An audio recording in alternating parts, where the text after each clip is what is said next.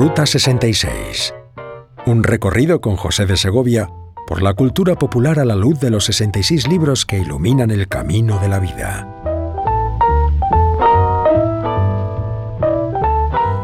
La vida tiene sorpresas. En medio de este camino uno se encuentra a veces con buenas noticias. En medio de tantas malas noticias que encontramos en el mundo, hay algunas que nos sorprenden.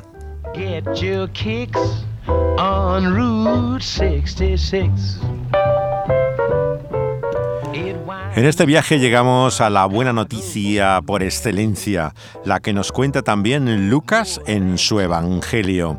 Estamos entrando en él en este nuestro camino, en lo que es un relato sorprendente que no encontramos en ninguno de los cuatro libros que nos cuentan la buena noticia acerca de Jesús. Joplin, Missouri, and Oklahoma City looks mighty pretty, you'll see. Lucas tiene un preámbulo a la historia del nacimiento de Jesús que se recuerda cada Navidad, eh, que es la historia de lo que pasó eh, previamente y comienza con este matrimonio mayor, eh, con la historia singular de este hombre sacerdote que atiende al nombre de Zacarías y cómo recibe también de una forma excepcional, sobrenaturalmente, un mensaje una buena noticia que le llega a él, el del nacimiento de quien será Juan el Bautista.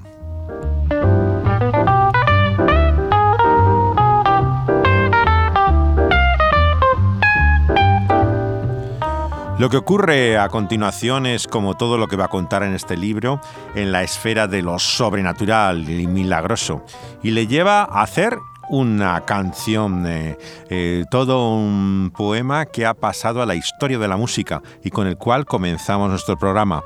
Es el llamado Benedictus, eh, que es el nombre en latín de lo que fue el cántico y la expresión que tiene de respuesta a esta realidad sobrenatural y milagrosa que vive Zacarías. La primera versión que vamos a escuchar del Benedictus es tal vez la más conocida eh, por muchos, es la de Simon y Garfunkel. Simon y Garfunkel eh, son dos músicos judíos eh, que nacen en Nueva York y empiezan a tocar de adolescentes en la escuela secundaria y Paul Simon se fue a Inglaterra, donde entra en contacto con la Biblia por medio del lugar donde está en relación con una iglesia y escribe algunas canciones para un programa sobre el mensaje cristiano. Y uno de esos temas eh, fue la música que puso al Benedictus, que comienza el Evangelio según Lucas.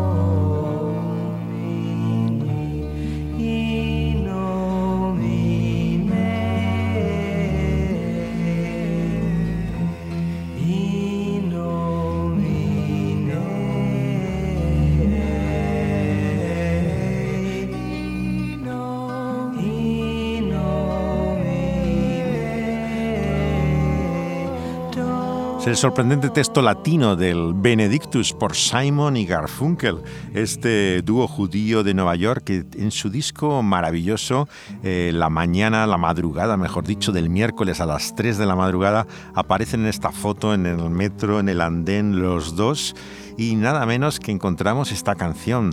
Es arreglada, adaptada a partir de un motete a capella de Orlando Di Lasso, que era uno de los más prolíficos, versátiles, universales compositores que tuvo el Renacimiento más tardío. Benedictus no es técnicamente un gregoriano, como la gente cree. Eh, de hecho, realmente lo que encontramos es otra estructura que Simon había profundizado en ella porque él verdaderamente se interesa en esa época ya en la musicología y profundiza mucho en, eh, en, muchos, como vamos a ver en su carrera, diferentes estilos de música, tradiciones y culturas, ¿no? y es verdaderamente una, una joya, como pueden escuchar, en la que eh, grabaron Simon y Garfunkel del Benedictus del comienzo del Evangelio de Lucas.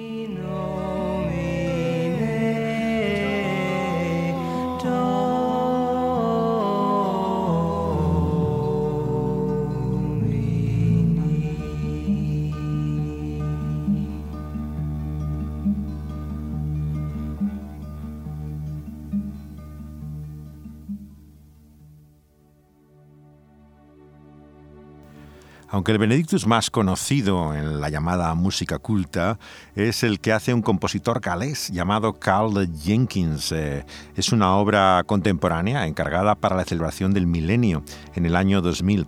Fue dedicada a las víctimas de la crisis que hubo en Kosovo Igual que eh, la obra anterior de Benjamin Britten, esencialmente una obra de trasfondo bélico, pero basada también en la liturgia de la eh, misa tradicional, que incluye también el Benedictus, el cántico de Zacarías.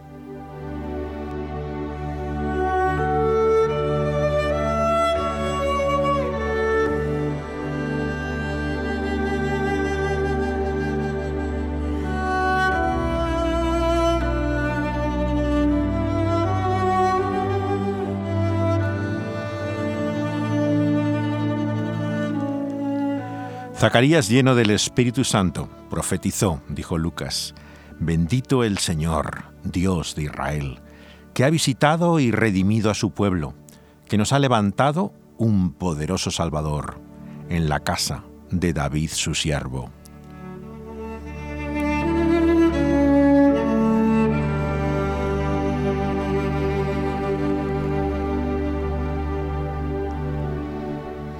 Como habló por boca de sus santos profetas, que fueron desde el principio, salvación de nuestros enemigos y de la mano de todos los que nos aborrecen, para hacer misericordia con nuestros padres y acordarse de su santo pacto, del juramento que hizo Abraham, nuestro Padre, y que nos había de conceder que librados de nuestros enemigos, sin temor, le serviéramos, en santidad, en justicia delante de Él, todos nuestros días.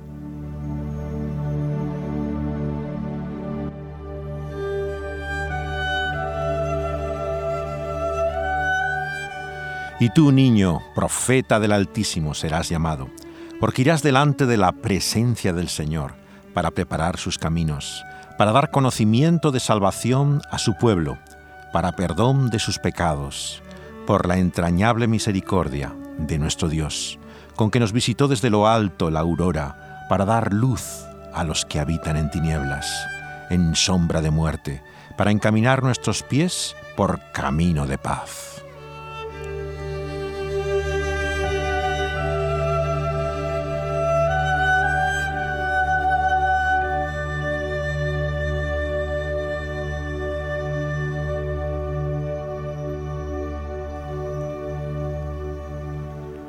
El Evangelio según Lucas comienza con la historia del anuncio del ángel Gabriel a un sacerdote en ese lugar santo del templo, en el cual a pesar de su edad avanzada le dice que va a tener un hijo, que va a tener una misión especial en el mundo. Será el precursor del Mesías prometido, que viene a salvar a los hombres de todos sus males.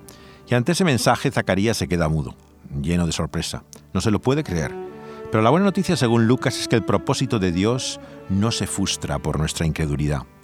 El énfasis del texto no es tanto en cómo responden sus padres al nacimiento del niño, en cumplimiento a esa promesa divina, sino cómo reacciona la gente que vive en torno a ellos, sus vecinos, sus parientes. Había circunstancias excepcionales en ese nacimiento que no entendemos hoy en día. En primer lugar, por ser un hijo varón, ya que siempre había en Israel una gran fiesta el día del nacimiento del niño.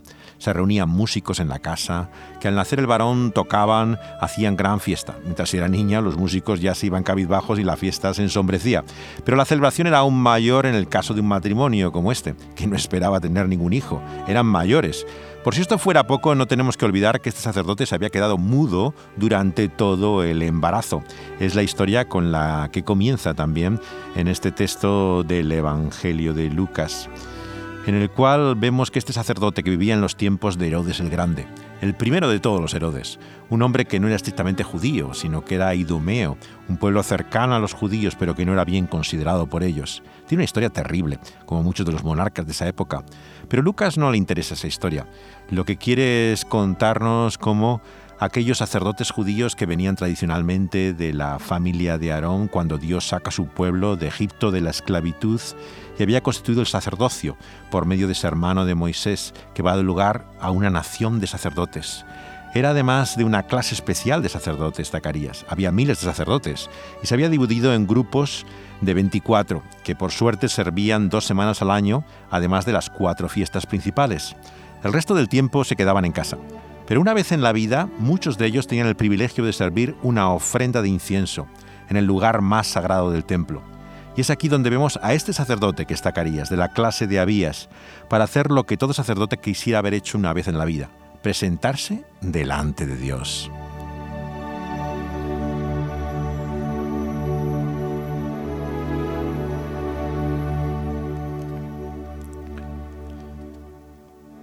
El pueblo estaba fuera, orando, esperando la bendición de Dios. Y en ese momento vemos que sorprendentemente se aparece un ángel, un enviado de Dios.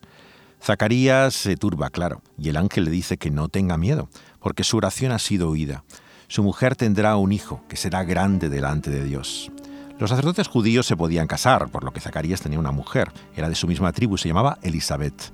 Lucas nos dice que eran personas piadosas, irreprensibles, un ejemplo para otros. Pero hay una particularidad. Elizabeth era estéril, además de ser anciana, y para un judío el tener hijos estaba relacionado con el favor de Dios. Humanamente ya no esperaban poder tener hijos, pero sin duda habían sufrido mucho a causa de todo ello. El pueblo de Israel había pasado también días terribles, oscuros. La situación era particularmente difícil cuando Dios le sorprende. Y este Benedictus es la respuesta de ese asombro. Lo vamos a escuchar ahora en la versión eh, cantada que hace Hayley Westenra, la soprano nacida en Nueva Zelanda de ascendencia irlandesa, eh, que es tan apreciada en el mundo del cántico lírico. Es eh, la misma música que oíamos de los dos chelos, pero ahora con la voz de Hayley Westenra.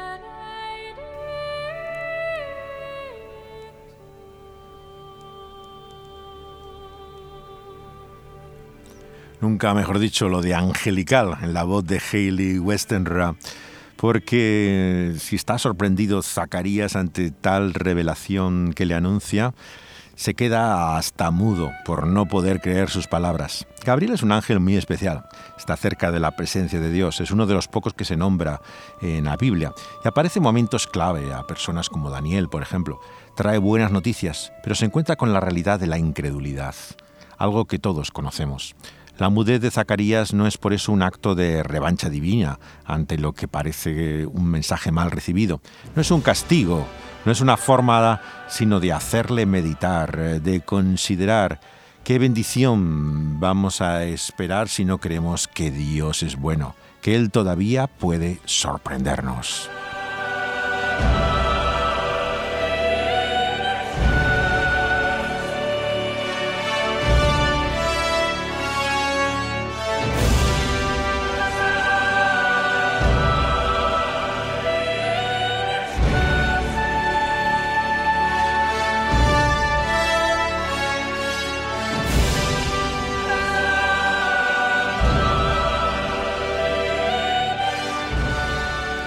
El largo silencio de Zacarías antes de este Benedictus nos anuncia su solemnidad, como el plan de Dios no se va a quedar frustrado por nuestra incredulidad. Decirme si esto no es una buena noticia, que tenemos un Dios eh, mejor que nuestra falta de fe, que su bondad es mayor que nuestra incredulidad. Es verdaderamente sorprendente.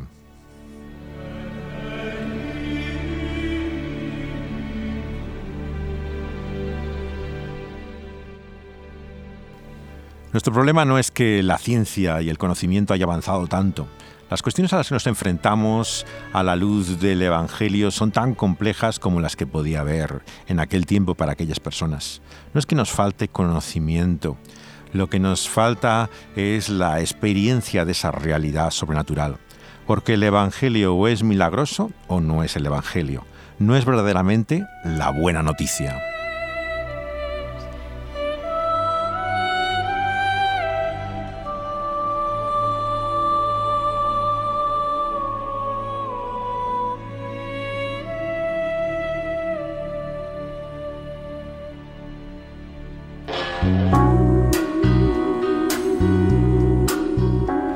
Canción de Zacarías, también como se puede llamar el Benedictus, ha inspirado una música también contemporánea.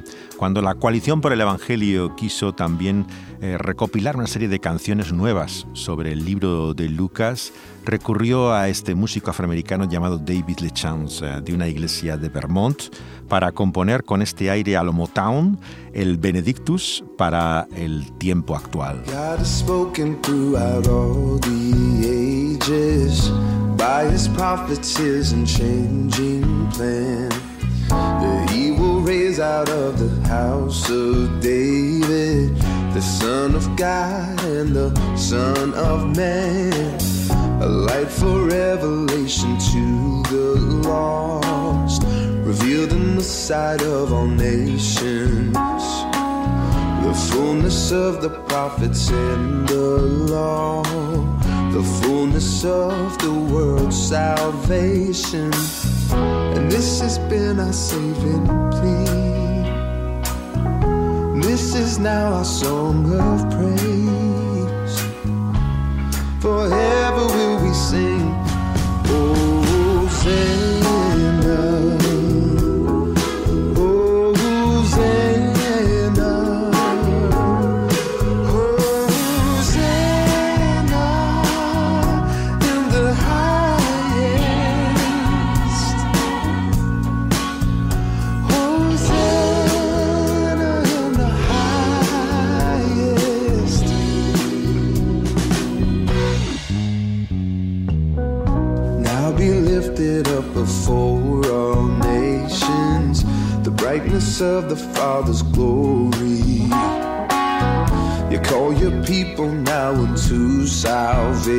as we proclaim your wondrous story.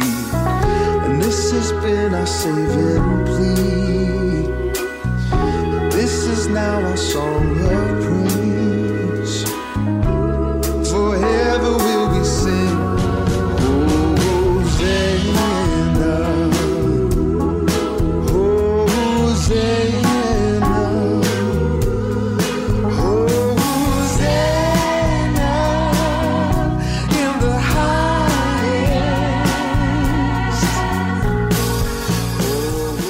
A este himno profético se le da el nombre en latín de Benedictus y esas primeras palabras comienza también el culto en muchas iglesias. Bendito sea el Señor. Pero ¿por qué Dios es bueno? Porque Él ha enviado un poderoso Salvador, dice el versículo 69. En griego dice literalmente un cuerno de salvación, como ese símbolo de poder del animal, del toro, que nos habla de la manifestación potente de Dios. ¿Y cómo se ve?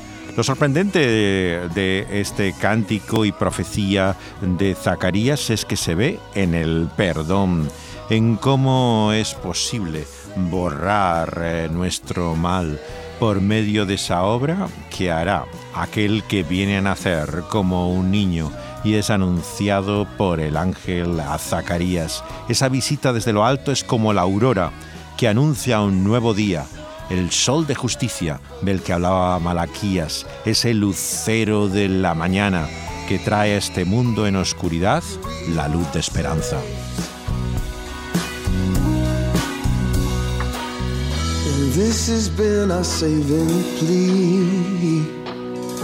This is now song of. Forever we will sing, all creation. Hosanna,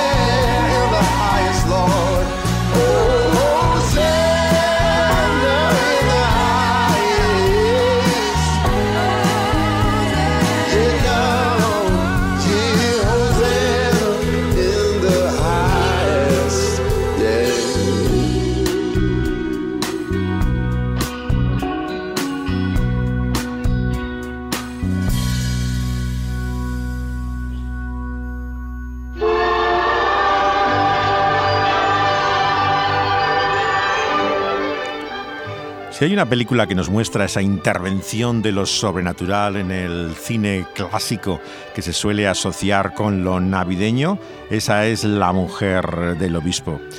La película que vamos a tratar ahora es la versión del año 47. Hay una mucho más actual, pero como tantas veces bastante eh, más pobre.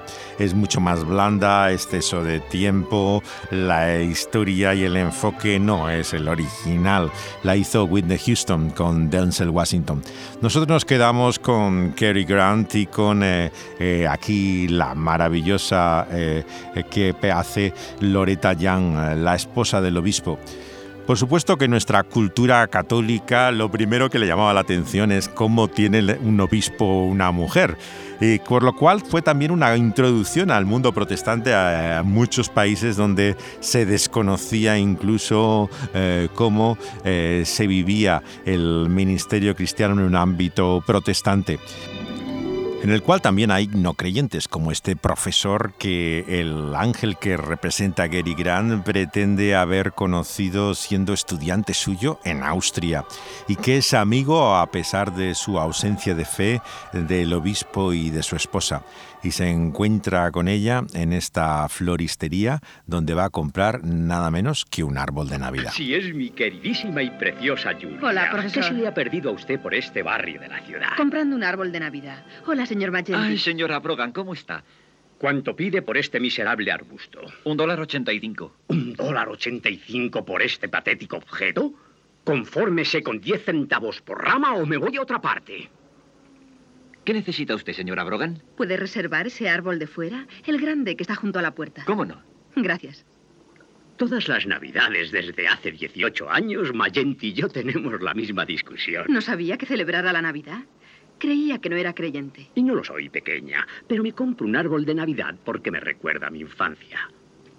No sé por qué, pero esta es una buena época del año para mirar atrás. Le parecerá raro, pero yo también fui niño. ¿Cómo está Henry? Hace mucho tiempo que no le veo. Está bien, gracias.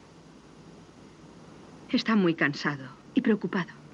Supongo que tendrá problemas en la financiación de la catedral. Sí. Va muy despacio. ¿Y su libro, cómo va? Oh, estupendamente. La mejor historia de Roma desde Gibbon, pero naturalmente nadie la leerá. En fin, buen hombre, no pienso prolongar este mezquino regateo mucho tiempo. Está bien. Diez centavos por rama. Un dólar cuarenta. Perfecto, mi al amigo. Tenga su dinero de sangre. Ah, señor Magenti, mándeme el árbol el día de Nochebuena, pero tarde. No quiero que lo vea mi hija. Sí, sí, no se preocupe. Lo mandaré cuando la bambina esté en la cama. Felices Pascuas. ¡Felices Pascuas! ¡Felices Pascuas! Vamos.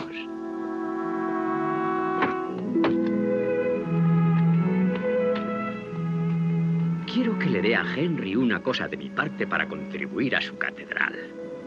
Era mi amuleto de la suerte. No es que me haya traído mucha suerte, excepto conocerla a usted. Es una antigua moneda romana. La compré hace años en una tiendecita de Brindisi. No vale mucho. Es una contribución maravillosa. Una tontería. Se podría llamar el óvulo de la viuda. Si no fuera porque yo no soy una viuda. Vamos, Julia. Hoy no es día de llorar. Ha dejado de nevar.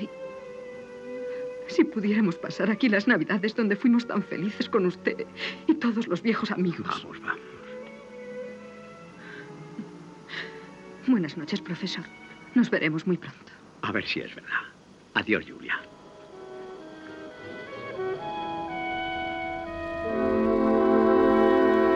Este es el encantador personaje no religioso que hace el profesor Widerich, eh, que interpreta Monty Bully, que también es eh, alguien que interviene en algunas de las películas que asociamos con esta época de Navidad. Es una película de género extraño. Encuentras clasificaciones para ella como una comedia sobrenatural, otros incluso hablan de lo romántico como explota la versión eh, más reciente, eh, pero realmente no es ninguna de las dos cosas, aunque tiene un fuerte elemento sobrenatural, eh, lo que podíamos llamar comedia tampoco está tan marcado. En un sentido, vemos que es sorprendente el enfoque que tiene esta historia basada en una novela original del año 28 de Robert Nathan, que adaptó para el cine Leonardo Bercovici y Robert Sherwood. Eh, La, historia es eh, llevada originalmente eh, con el plan de que sea Teresa Wright, una de las actrices que normalmente se asocia con estas películas de, de Navidad, la que hiciera la mujer del obispo y que el ángel fuera Dana Andrews, que pues, trabajaba mucho en el cine negro. Pero a raíz del embarazo de Wright se produce el cambio por uh, esta actriz que yo creo que es encantadora, verdaderamente uno de los más fascinantes personajes de esta historia, que es Loretta Young. Y sin lugar a dudas, ver a Gary Grant de, Ángel es algo que te tiene absolutamente hipnotizado toda la película. Es eh, singular, eh, extraño, algo tan raro como son en realidad los ángeles, algo excepcional, extraordinario, sobrenatural. Este es el momento en que el ángel indaga del profesor acerca de el personaje eh, que hace Loretta Young de la mujer del obispo. No pude evitar ver su cariñosa despedida de Julia. ¿Conoce a Julia? En cierto modo, sí. Pobrecita. ¿No es feliz? No. ¿Cuándo estuvo en Viena? He estado allí muchas veces. Me interesa Julia. ¿Y Henry? ¿Qué es lo que les pasa? Yo ya no veo nunca a Henry. No tiene tiempo para ocuparse de mí. Ahora se trata con nuevos ricos como la señora Hamilton. Esa señora que hizo que me expulsaran de la universidad. ¿Ah, sí? Dijo que yo era un radical. Yo que nunca me he interesado por la política desde la muerte de Nerón. Mire, la antigua iglesia de Henry cayéndose por abandono. Fiesta benéfica el viernes 10 de enero. Necesitamos vuestra ayuda para salvar St. Timothy. Es una iglesia muy bonita. Por desgracia pequeña, no puede luchar contra el avance del progreso. Bueno, yo tengo que marcharme. Encantado de haberle vuelto a ver, profesor. Ha sido un placer. A ver si nos reunimos y brindamos por los viejos tiempos de Viena. Por supuesto.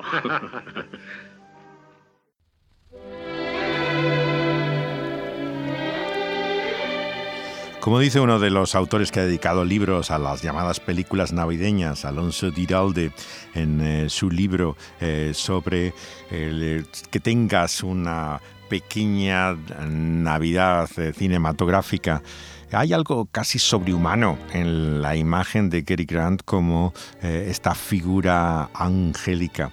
El relato de Lucas que estamos considerando no hay lugar a dudas que en este primer capítulo está marcado por estas intervenciones sobrenaturales del mismo ángel eh, Gabriel y que te muestran desde el principio lo excepcional mm, de esta noticia que viene a traerte.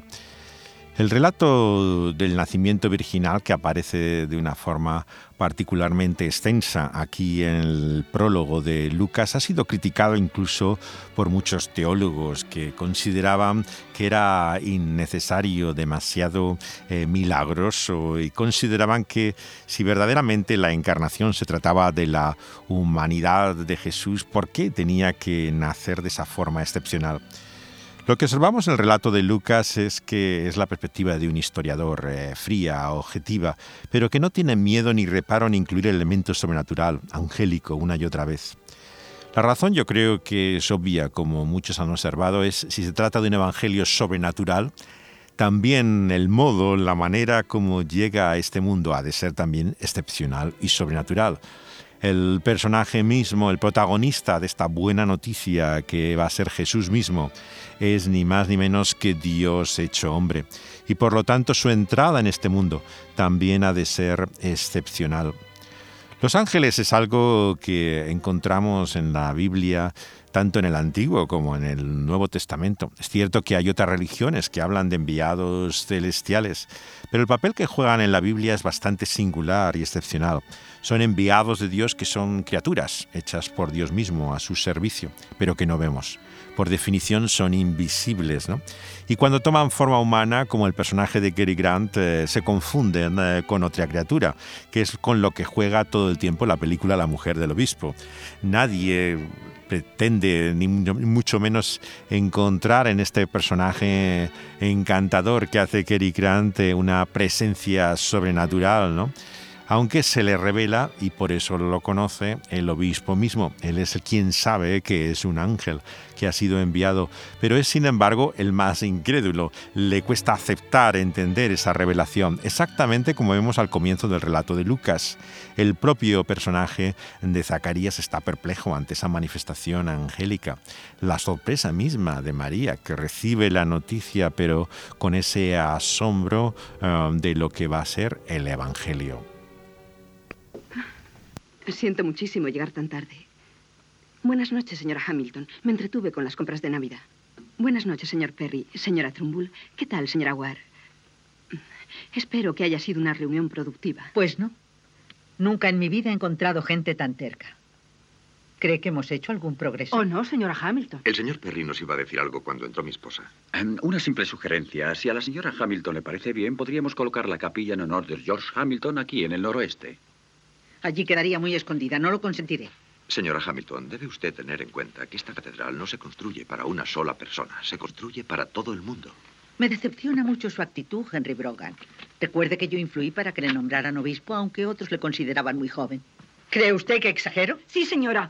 Digo, no, señora. Usted fue el alma de todo este asunto. Recuerdo perfectamente lo que Yo dijo. confié en usted desde que era un párroco insignificante en una iglesia de barrio. Confieso que mi confianza se ha debilitado. Siento mucho haberle causado esa decepción. Los sentimientos y disculpas no sirven para nada. Me parece una persona confusa, indecisa y totalmente ineficaz. No es la personalidad que esperábamos de nuestro obispo. Tenga presente una cosa.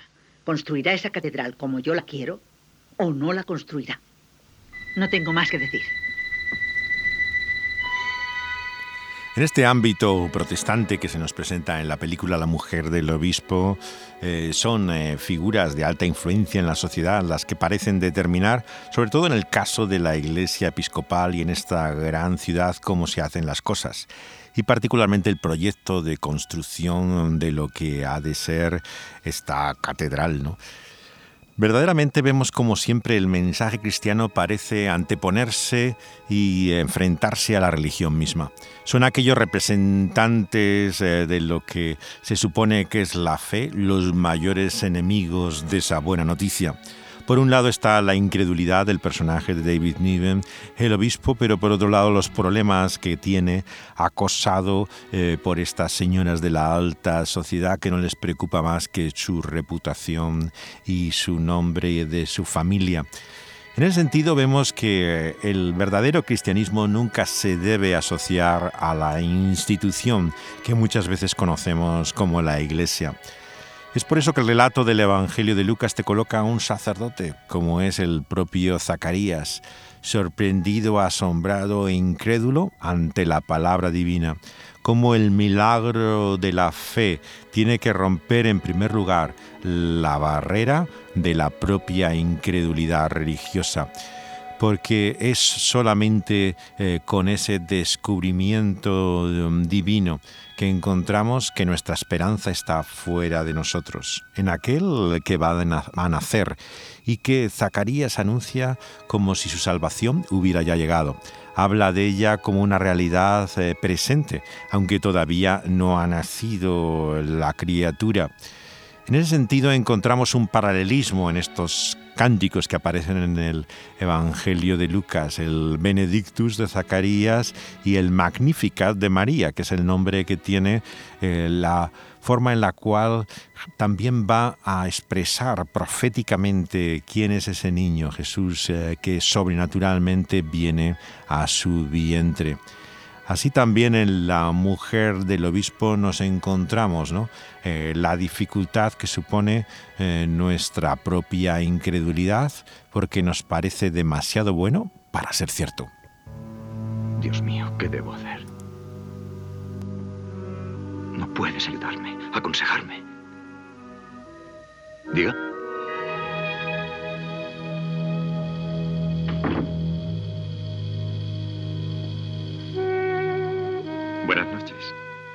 Buenas noches. ¿En qué puedo servirle? La pregunta es al revés. Sí, ¿cómo es? ¿En qué puedo servirle yo a usted? Oiga, perdóneme, pero tendrá que pedir hora a mi secretaria por teléfono. Iba a ponerme a cenar. Lo sé, Henry. La sopa no se enfriará. Usted ha pedido ayuda. ¿Yo? ¿Que yo? ¿Quién le ha dicho que he pedido ayuda? Pues eh, se sabe que es usted un hombre bueno, Henry, y ha sido escuchado. Me han ordenado venir aquí en respuesta a su plegaria. ¿Quién es usted? Soy un ángel. ¿Cómo ha dicho? Que soy un ángel.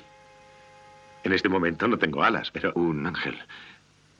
Lo sabía, he trabajado demasiado.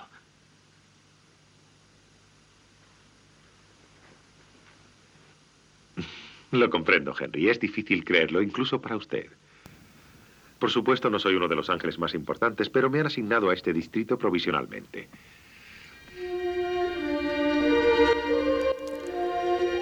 El personaje que se encuentra aquí eh, con esta sorpresa del enviado angélico es un obispo episcopal que está perdiendo su perspectiva.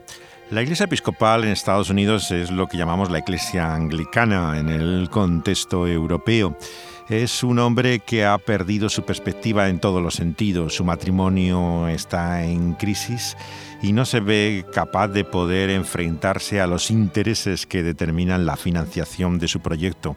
En este caso, esta vieja millonaria que hace Gladys Cooper, una mujer terrible, eh, que hizo ya de madre monstruosa de Bette Davis en una película del año 42 eh, y que le hace la vida al obispo imposible. En cierto sentido, es una ilustración de un tema bíblico reiterado, como aquellos que aman a Dios se enfrentan también a los que buscan ganarse el favor de Dios. La religión se enfrenta al Evangelio como Jesús a los fariseos que intentan por medio de su esfuerzo que Dios les haga bien.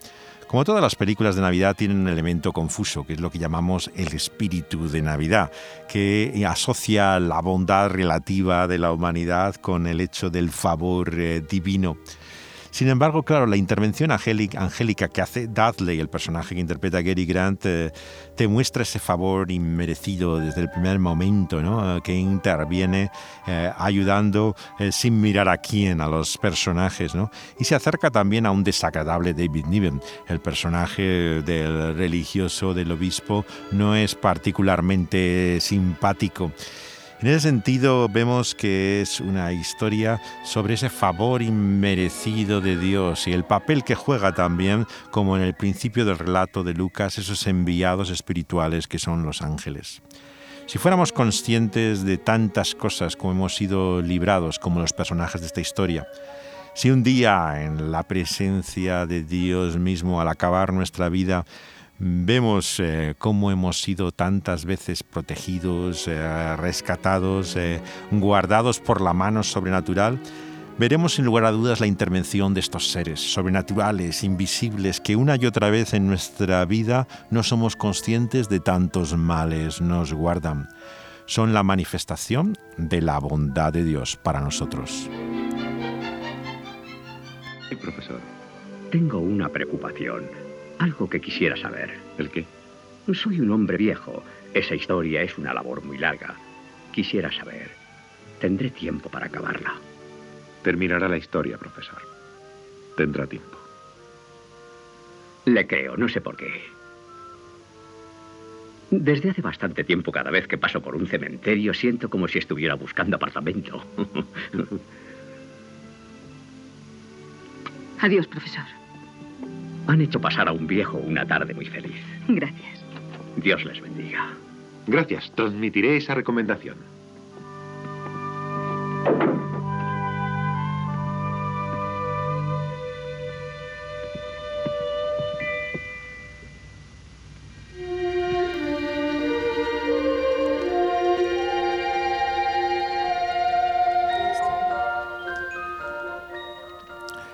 El niño que va a nacer será profeta del Altísimo, del Dios grande. Irá delante de su presencia como un profeta suyo, le dice a Zacarías acerca de quien será Juan el Bautista. Había sido anunciado en el Antiguo Testamento que Elías prepararía el camino para la venida de Dios, porque la gente entonces como hoy vivía de una forma que a Dios no le agrada. Estamos perdidos perdidos en la incredulidad como el personaje del profesor, pero también en la soledad y la frustración como la mujer del obispo, en la presión de las circunstancias y la falta de fe como el obispo mismo. Y la buena noticia es que en la cruz de Cristo podemos obtener salvación, su misericordia y su amor. Ese es el mensaje del Evangelio. No hay nada que explique por qué Dios tiene que salvar a nadie. No había necesidad, no había obligación. Es solamente por esa incomprensible, entrañable misericordia. En ese sentido no hay nada menos obvio que el perdón. Así, de esta manera, esa luz ha venido a este mundo en oscuridad y nos habla como por medio de Lucas todavía hoy de esa esperanza que resurge en medio de este mundo de oscuridad la bienaventuranza que viene de los labios de Elizabeth, eh, pero que nos habla de esa condición por la cual debemos creer lo que se nos ha dicho. La fe está basada en la palabra. Bienaventurado el que creyó. Lo que Zacarías tenía que hacer era creer esa palabra de Dios. Y la felicidad, la aceptación de Dios depende de esa fe. Ese es el canto también que aparece en los labios de María no a la humanidad en su conjunto, ni los pobres o humildes en general, sino a aquellos que creen y confían en Dios, pueden unirse a ese cántico y reconocer como María, engrandeciendo a Dios, que es de Él de quien depende nuestra esperanza. La figura que vemos también aquí en la película de la mujer del obispo como todos los personajes de esta historia, se borra de su memoria esa presencia angélica y sobrenatural una vez que ha intervenido. Y así nos debatimos una y otra vez en nuestra vida, en lo que podríamos llamar la amnesia y el déjà vu. La amnesia es cuán fácilmente olvidamos, cuán fácilmente perdemos conciencia y memoria del bien y la misericordia que Dios nos ha mostrado. Y por eso dudamos de Él, le cuestionamos, nos volvemos incluso en contra suya. Y el déjà vu es la manera en la cual nos anclamos como en esa experiencia que tenemos a veces de creer que hemos vivido esa situación anteriormente, que lo que estamos en ese momento experimentando lo hemos vivido anteriormente. En ese déjà vu estamos atados a un presente y no somos capaces de ver el futuro de esperanza. La profecía y la palabra divina, por su intervención sobrenatural, abre como ventanas al cielo, nos muestra lo que no podemos ver naturalmente el futuro que es así proclamado en este capítulo de Lucas como ya presente, aquello que ha de venir como si ya se hubiera ocurrido. Es la certeza y seguridad de esa palabra de Dios, tan cierta y verdadera como aquello que ha de ocurrir.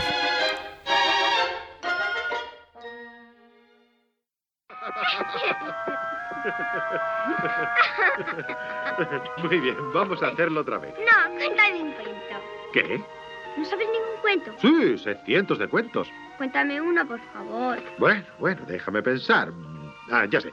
Esto pasó hace muchos, muchos años. Así nos empieza. Los cuentos empiezan hace una vez. Ah, sí, es verdad. Bueno, érase una vez un niño pequeño que vivía en un pueblecito. ¿Cómo se llamaba? Se llamaba David y era pastor. Y el pueblo donde vivía se llamaba Belén. Ah, sí, Belén, donde estaba la estrella. Eso es, pero David vivió antes de lo de la estrella. Pues una noche David estaba en el campo cuidando de su rebaño. Estaba tocando el arpa y cantando. ¿Qué cantaba? ¿Un villancico? no, no, no, no, no. Aún no se habían inventado los villancicos. Estaba cantando canciones que él mismo escribía. Y de repente bajó un ángel y habló con David. Oye, Dale, ¿y cómo supo David que era un ángel? Oh, no lo sabía. Eso es lo que pasa siempre. Los ángeles bajan y ponen ideas en la cabeza de la gente. Y luego ellos se sienten orgullosos de sí mismos porque creen que fueron ideas suyas. En fin, el ángel le dijo a David, se ha perdido uno de tus corderos. David dejó a un lado el arpa y salió a la oscuridad a buscar su cordero. Naturalmente el ángel lo guiaba. Y cuando David encontró al cordero, se encontró ante un enorme y feroz león. Hmm, Y David dijo al león, deja en paz al cordero. Y el león dijo, apártate de mí o te comeré a ti también. ¿Y David echó a correr? No, ¿y sabes por qué? Porque el ángel puso otra idea en la cabeza de David. David cogió su onda, lanzó una piedra y le dio al león en medio de los ojos. Acaba de quedar ya el león, Sí, ¿verdad? claro que sí. Y David también, porque él no sabía que el ángel le había ayudado. Así que recogió al cordero y se lo llevó con el rebaño. Estaba tan contento que escribió otra canción. Empezaba así. El Señor es mi pastor. Nada me puede faltar. Él me lleva a verdes pastos y me conduce a frescas fuentes. Él pone paz en mi alma.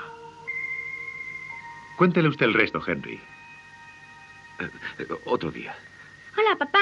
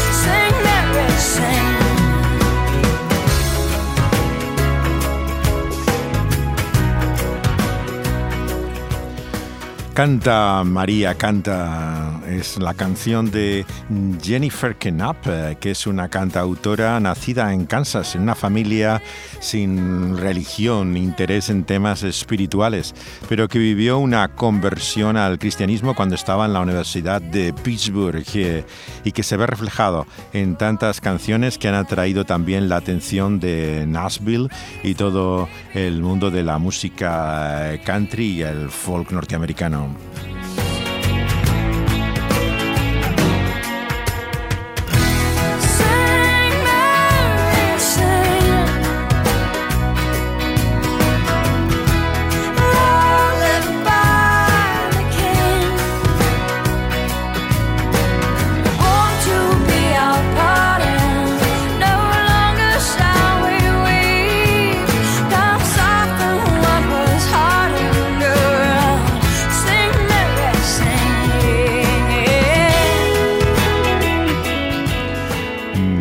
Jennifer Knapp comenzó en el mundo de lo que a veces se llama la música cristiana eh, y grabando en un sello tradicional de música cristiana contemporánea como es Sparrow. Pero cuando anunció su lesbianismo rompió con este mundo y se alejó de lo que era la esfera eh, del cristianismo evangélico. Ella sigue haciendo música, intentando eh, vivir en ese mm, difícil equilibrio entre la fe que todavía dice eh, mantener y el estilo de vida LGTB por el que ella ha optado.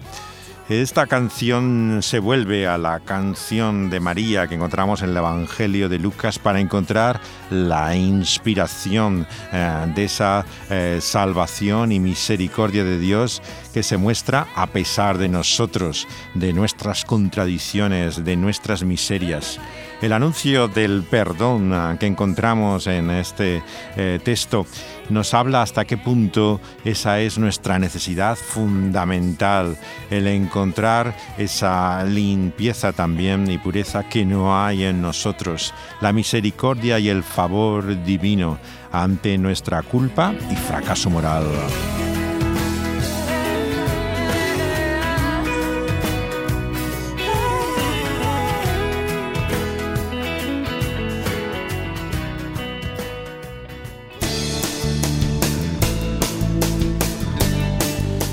Quien sí está todavía en el ámbito cristiano tradicional es Sarah Mason, una cantautora americana de Detroit eh, y que eh, está casada y con tres hijos y comenzó su carrera con Charlie Peacock eh, en un sello que era una división de Worth. Ella tiene como cuñado a John Foreman de la banda de Switchfoot eh, y tiene toda una carrera también en solitario como esta canción a María, inspirada en nuestro texto del Evangelio según Lucas.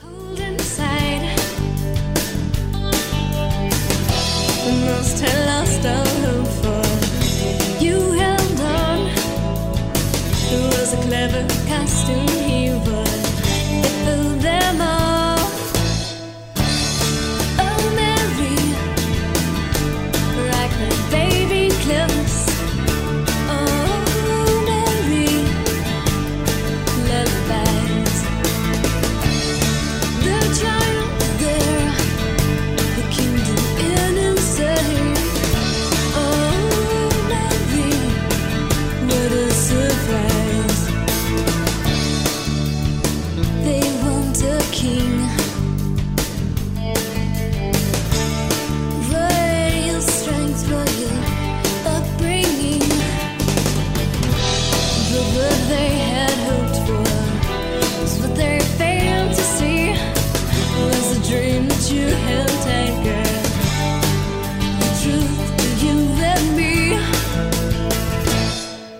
Engrandece mi alma al Señor, dice María, mi espíritu se regocija en mi Salvador.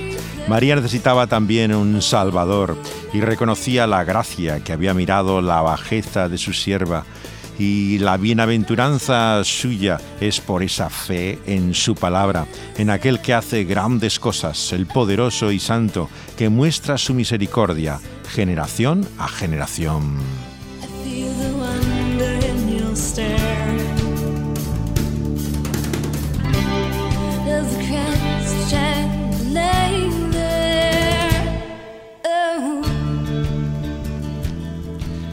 Así comienza nuestro relato de Lucas con el anuncio de esa esperanza en ese Dios que interviene, ese intruso trascendente que decía C.S. Luis, eh, eh, que eh, proclama este Evangelio, que ha venido a nuestro socorro, que nos muestra la misericordia divina, que quita al poderoso y exalta al humilde, que no soporta al soberbio, pero que muestra su benevolencia al humilde.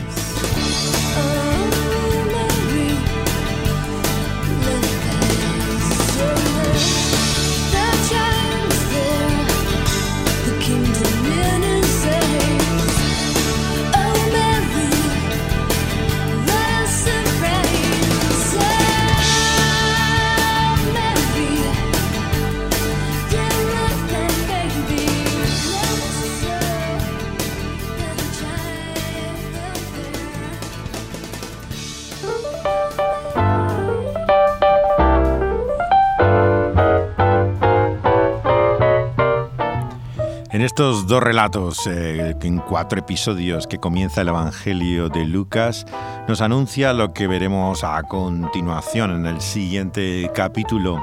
La realidad de quién es este que viene al mundo, eh, que es Jesús. No es un mito o una leyenda. No tenemos que entender eh, su realidad a la luz eh, de otros eh, relatos de la mitología que nos hablan de cosas que pueden parecer la historia de Jesús. Estamos ante la verdadera historia, la que Lucas ha investigado y aquí nos relata.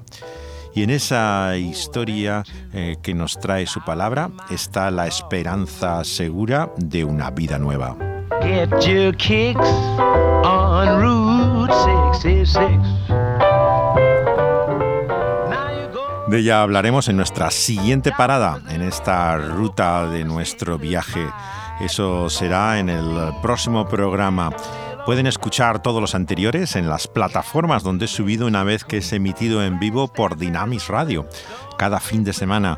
Eh, se ha emitido, pero también luego después se sube a plataformas como la que tiene la emisora en el pulso de la vida en SoundCloud eh, con excelente sonido.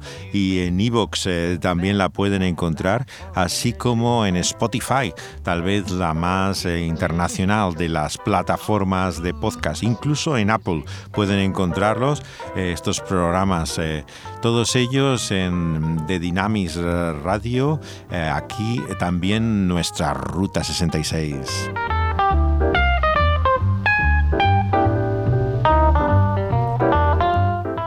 Dani Panduro ha estado en la producción, el control, eh, trabajando todo en los fondos de esta historia que les he estado contando José de Segovia.